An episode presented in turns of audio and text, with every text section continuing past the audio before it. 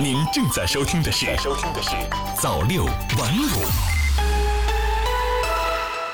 新华社北京五月十五日电，国防部新闻发言人任国强十五日就法方计划售台武器回答记者提问时表示，中方要求法方立即撤销有关对台军售项目，以免对两国两军关系造成进一步损害。任国强说，世界上只有一个中国，台湾是中国不可分割的一部分。中方坚决反对任何国家向台湾出售武器，坚决反对任何国家与台湾开展军事联系。中方要求法方立即撤销有关对台军售项目，以免对两国两军关系造成进一步损害。中国军队有坚定的意志、充分的信心和足够的能力，挫败任何形式的外部势力干涉和台独分裂行径，坚定捍卫国家主权和领土完整，坚定维护台海地区和平稳定。新华社北京五月十五日电，最高人民法院日前印发。关于依法妥善办理涉新冠肺炎疫情执行案件若干问题的指导意见，明确提出要精准适用失信惩戒和限制消费措施。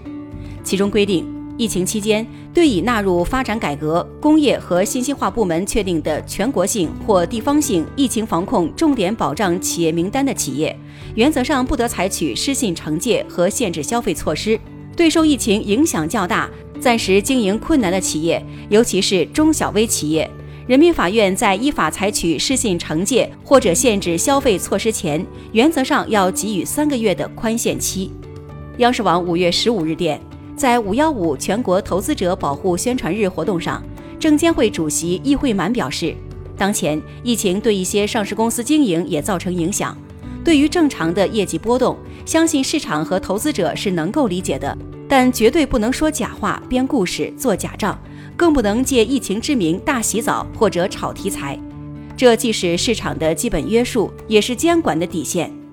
这次证券法的修订大幅强化了财务造假等严重违法违规行为的法律责任。证监会将用好用足新证券法赋予的监管职权，加大惩处力度，强化监管震慑。新华社北京五月十五日电。针对蜂巢公司智能快件箱收费问题，国家邮政局近日约谈蜂巢科技公司主要负责人，要求蜂巢公司积极采取措施，主动承担社会责任，着手研究解决方案，调整完善收费机制，回应用户合理诉求。中新网五月十五日电，市场监管总局日前发布关于开展固体饮料、鸦片糖果、代用茶等食品专项整治的通知称。为加强食品质量安全监管，保障公众身体健康，严厉打击固体饮料、鸦片糖果、代用茶等特殊形态或包装形式的食品非法添加、虚假宣传、违规销售等违法违规行为，市场监管总局决定开展专项整治工作。整治对象包括企业名称中含有生物、科技、医药、营养等字样的，货证类别为饮料、糖果、果冻、代用茶、茶制品。其他酒、蜜饯、水果制品、水产制品和其他食品的食品生产者及委托生产者，母婴店、医院及其附近的食品销售单位、相关食品生产者直销网点、线上销售渠道以及面向老年、病弱群体的保健类店铺等食品经营者。新华网客户端消息，总台央视记者十四日专访了中国卫星导航系统管理办公室主任冉成奇，冉成奇表示。我国计划在下个月发射最后一颗北斗卫星，这也是我国北斗三号系统的收官之星。即将发射的北斗三号系统最后一颗卫星是一颗地球静止轨道卫星。在此之前，我国的北斗系统已经向全球提供服务。中新网五月十五日电，据教育部网站消息。近日，国务院学位委员会办公室发布通知，为贯彻落实党中央、国务院关于新冠肺炎疫情防控工作有关精神，原定于五月二十四日举行的二零二零年同等学历人员申请硕士学位外国语水平和学科综合水平全国统一考试调整至十一月一日举行。网上报名时间为八月十日至八月三十一日。人民网北京五月十五日电，据生态环境部网站消息。近日，生态环境部、工业和信息化部、商务部、海关总署联合发布公告称，自二零二零年七月一日起，全国范围实施轻型汽车国六排放标准，禁止生产国五排放标准轻型汽车，进口轻型汽车应符合国六排放标准。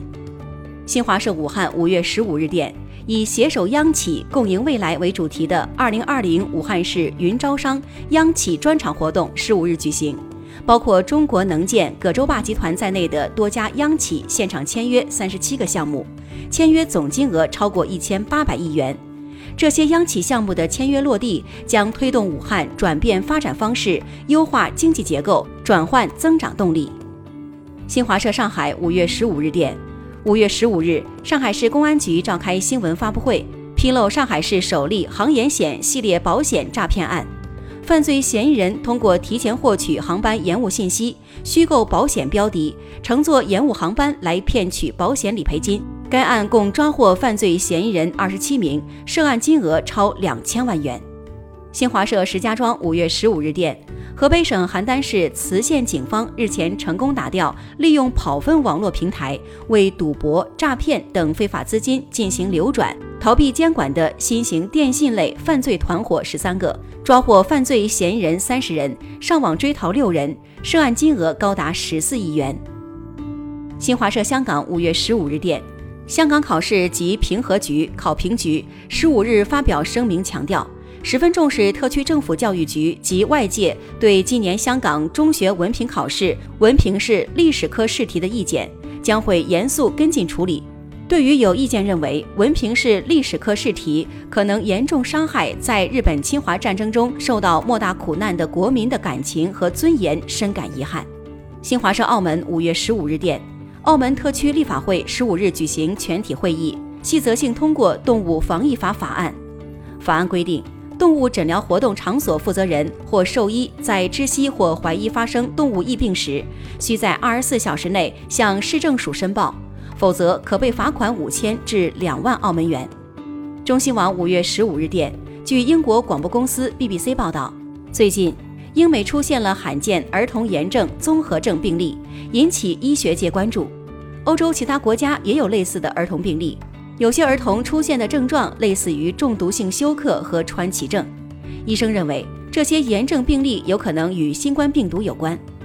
新华社伦敦五月十五日电，英国金融时报日前刊文，通过梳理美国总统特朗普在应对新冠疫情中的种种失误，并援引多位受访人士。认为特朗普在疫情应对中失职、无知亦无能，这将让美国未来的抗疫之路更加艰难。中新网五月十五日电，据韩媒报道，当地时间十五日，韩国最大的航空公司大韩航空宣布，为配合政府社交疏离措施，从十八日开始，国内航班乘客将必须佩戴口罩。新华社曼谷五月十三日电，泰国公共卫生部十三日发布的新冠疫情数据显示。十三日，泰国新增确诊病例零例，新增死亡病例零例，这是泰国出现疫情以来首次出现单日确诊人数零增长。泰国目前累计确诊三千零十七例，累计治愈两千八百四十四例，累计死亡五十六例。五月五日以来，泰国单日新冠新增确诊数一直保持在个位数。随着疫情趋缓，预计五月十七日，泰国将发布第二阶段的宽松措施。早六晚五，新华媒体创意工厂诚意出品。